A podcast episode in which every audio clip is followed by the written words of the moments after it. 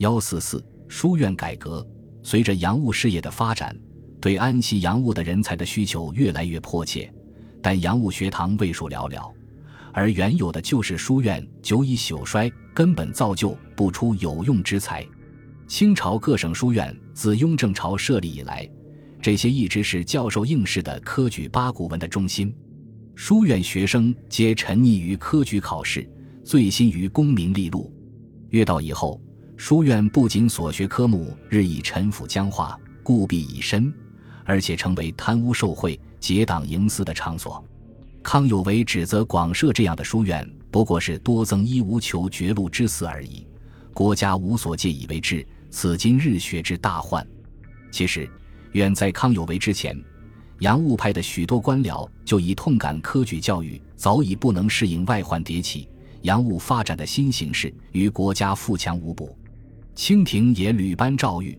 敕令各省迅速增设新书院，以求中西兼学。于是出现了一股创办新式书院的热潮，而是清代书院达于极盛时期。张之洞是书院改革的重要人物，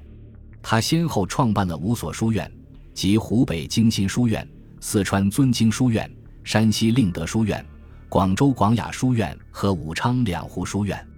这五所书院一个比一个更为注重西学的讲授和研究，反映了他思想的变化路程。其中，广雅书院、两湖书院在当时各省著名书院之中，堪称规模宏大、成绩卓著的佼佼者。广雅书院设于广州，最初开设经学、史学、性理之学、经济之学、词章之学，后改为经、史、理、文，把经济学。余地学附于史学之中，史学中包括西学的某些内容，成为书院中最热门的课程之一。广雅书院对书院的办学方向有重大影响。两湖书院改革了教学内容，将经、史、理、文四科改为经、史、天文、余地、地图、算学六门，又将地图科改成兵法，分为三类：兵法史略学、兵法测绘学。兵法制造学，增设化学、博物、测量、军训和体操等课程。中国书院制度自宋启清历时千载，一直都是封建统治者培养通经博古之鸿儒硕学的场所，是为其封建统治服务的。时至晚清，书院处在巨大动荡变革的时代，适应社会需要而进行从课程到制度的诸种变革，期间英才辈出。造就了大量的摒弃科举功名而究心实学、思想进步的新式人才。与传统书院培养的人才相比，改革后的书院大异其趣。他们的不同是：首先，书院肄业诸生热心西学，拥有近代科技新知，学识渊博，勤于思考，有自己的见解。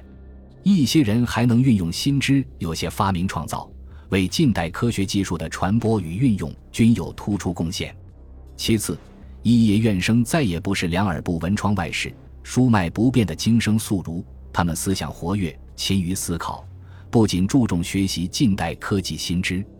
且多能与社会现实、民族危机相联系，真正是国事、家事、天下事，事事关心。风声、雨声、读书声，声声入耳。不少人抨击时弊，力倡改革，言辞犀利，入木三分。书院改革是时代风气渐开的新观念、新形式的产物，而它又反过来进一步推动了近代中国社会的观念更新和历史发展进程。书院由独尊中学而强调西以西政之学的重要性，以致设立西学课程，这是他适应国家求富求强的时代需要的反应。书院不仅是近代科技教育和传播的重要场所。培养了一大批中国社会发展的栋梁之才，含英举华，而且也使他成为新思想、新观念的发源地之一。不少肄业诸生由此走上离经叛道之路，这是清廷改革书院时始料不及的，也是晚清书院改革的历史意义和社会意义之所在。